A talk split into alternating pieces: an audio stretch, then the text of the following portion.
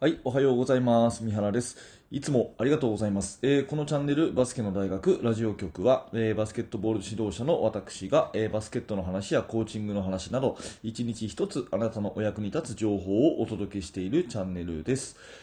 えー今日は2月21日日曜日ということですね、えー週が終わるのがとっても早い、うん、今週はなんか、うん、私にとってはいい1週間でしたね、えー皆さんどうですかね、えー元気にお過ごしでしょうか、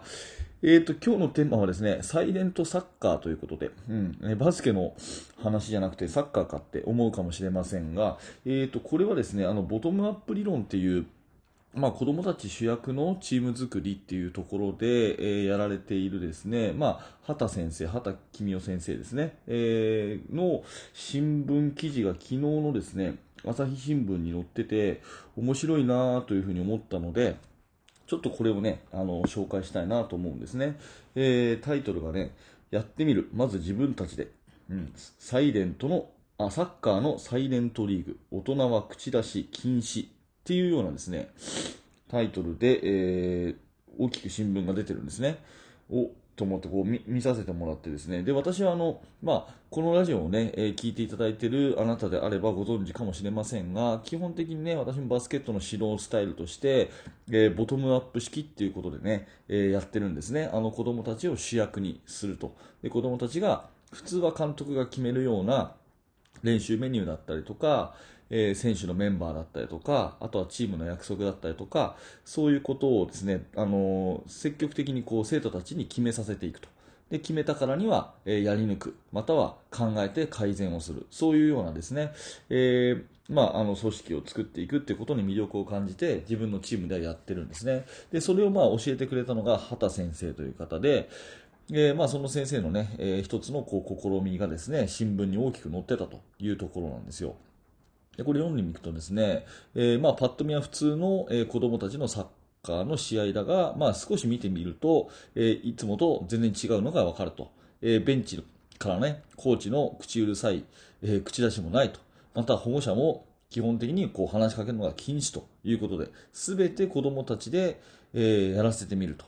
いうことなんですね。そういう、まあ、あの、狙いの主催ということですよね。これ面白いですよね。それでね、えっ、と、まあ、2試合やって、まあ、負けちゃったけれども、やっぱそこの負けた時にですね、子供たちが、まあ、自分でこう、気づいていくということが一つキーワードなんですね。あの、ここに書いてあるのは、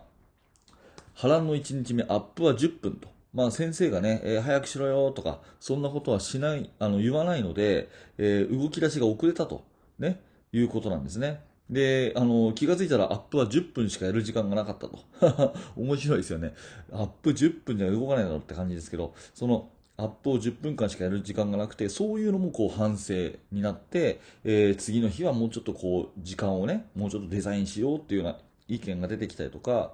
あとは、すいません、ちょっと鼻水が出てきちゃって。えー、っとですね、すいません。あの、バスの中でですね、いろんなことをこう、決めていくということをやったそうなんですね。うん。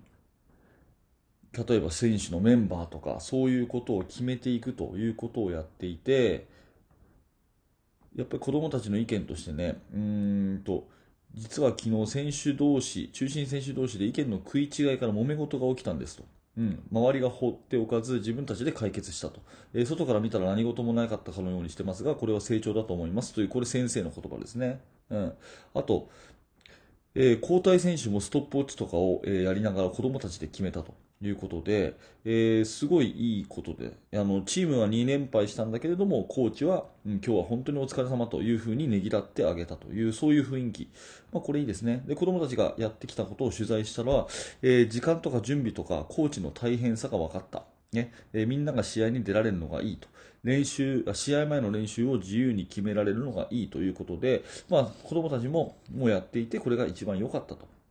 いうようなですね。そういう、えー大会まあ子供たちの感想があったと。いうことで、まあ、バスケットの世界でこれをねちょっと正直やってみたいなと思いました。ね。大人が口出し禁止の1日、うん、もう試合だとね、まあ、私はもともとこのボトムアップ式を畑先生から教わってやってみようっていう前は、まあ、トップダウンだけでやってましたけど、教えこ教えて教えて教え込むってやってましたけど、うん、どっちかっていうとね、結構口うるさく言ってた方かなって思うんですね。うん、でただ、やっぱりコーチがこう、コートサイドでガンガン言うのって、まあ、役に立つこともあるかもしれませんけど、まあ、半分以上は選手にとってちょっと邪魔ですよね。なんか、あの、ラリー・バードっていう昔の名選手がいて、あの、ちょっと話変わりますけどね、ラリー・バード、僕が、僕の世代でスーパースターの NBA の選手がいて、で、彼は監督にもなったんですけど、NBA の監督にもなったんですけど、監督自体に基本的にですね、コートサイドからわーわー言わなかったんですね。で、なんでかっていうことを、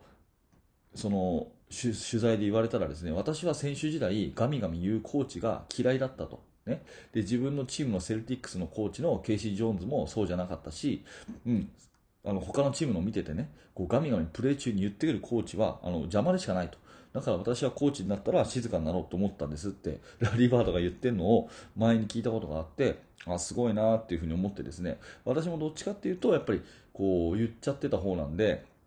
結構それって邪魔しちゃってるなっていうのもあると思います。だからね、こういう、まあ、あえてこういうテーマで今日の練習試合ね、今日のフェスティバルは大会をやってみましょうということで、このサッカーのサイレントリーグ、これは面白いですね。えー、大人は口出し禁止ということで、えー、1日過ごさせてみると。こんなのをやってみたらね、面白いかもしれませんよね。で、この新聞大きく出てるんですけども、そのね、左下にね、その畑公夫先生の、えー、まあ、コメントがちょっと出てるんですね。えー、ボトムアップ式で全国優勝、畑公夫さんということで、えー、まあ、ちょっと読み上げますね。えー、子供たちに社会でどう羽ばたいてもらいたいか。え、そこから逆算すれば、え、勝敗の優先順位は高くありません。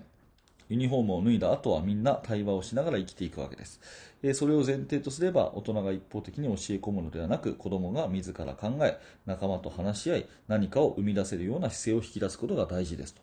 なるほどねって感じですよね。だから、えーと、技術は基本的に自分で教えるあの考えるとで。ヒントは少しということでね、えー、やらまずやらせてみて子供が理解できないところだけ指導者がポイントを指摘する。それも23割のヒントにとどめることで子供たちは、えー、遊び感覚で伸びていきますと、ね、保護者も試合で失敗があった時、えー、ダメじゃないかではなくあの場面はどうしたらよかったかねと子供に問いかけてはどうでしょうかと、うん。ね。えー、一方でここも結構重要なんですけど一方で人をリスペクトしない態度。を取ったり、ルールを破ったりしたときは、叱ることでの寄り添いも必要ですということでですね、決して放任ではないということですよね。うん。まあ、畑先生自身も、えー、子供の頃、小学校の時とかね、えー、そういう、あの、ボトムアップ式、自分で考えて自分たちでこうデザインしていくっていうような、クラブチームで育ったので、それが根底にあるということも